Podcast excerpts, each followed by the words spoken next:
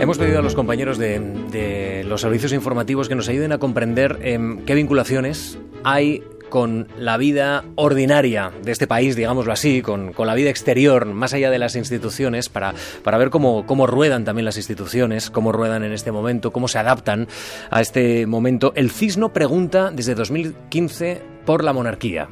Y nos hemos preguntado, ¿qué grado de apoyo aseguran los sociólogos que existe en la corona y qué evolución ha vivido en nuestro país a lo largo de los últimos años. Daniel Bermejo, muy buenos días. Hola, buenos días. Eh, sí, conocer la valoración que hacen los españoles de la corona es difícil porque se hacen muy pocas encuestas. La última del CIS se realizó en 2015 tras la abdicación del rey Juan Carlos, que arrastraba un grave problema de reputación.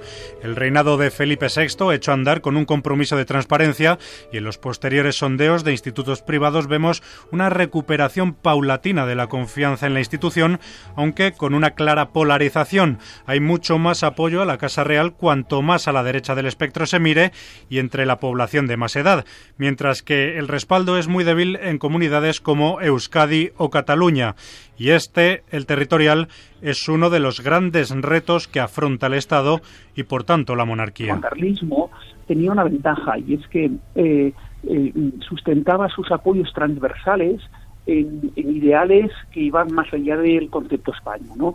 Eh, y que estaban muy relacionados con el concepto democracia y el concepto transición española.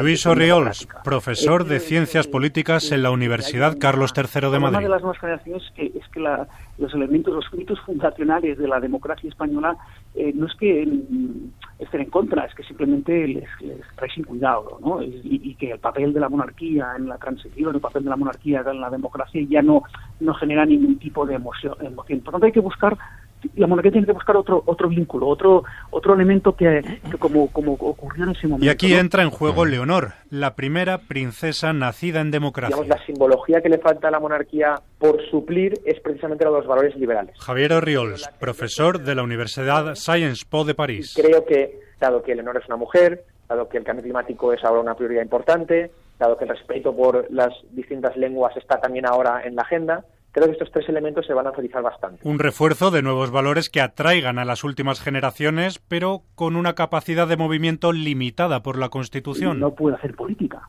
y eso es un, drama para la institución. Es consciente de que requiere de, de transversalidad y unidad, pero a la vez está muy maniatada. Ese es el equilibrio al que se enfrentará Leonor. La princesa es el futuro de una institución que bebe de la tradición, pero que debe renovarse para continuar.